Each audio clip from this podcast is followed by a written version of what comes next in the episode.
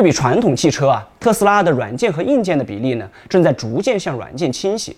售价约四万美元的 Model 3，其中啊，自动驾驶软件就接近一万美元，占了将近四分之一。这个比重在传统汽车厂商当中是不可思议的高，没有竞品能达到这个高度。而软件的特点呢，就是一旦开发出来，它的复制成本极低，而且呢，边际成本几乎为零。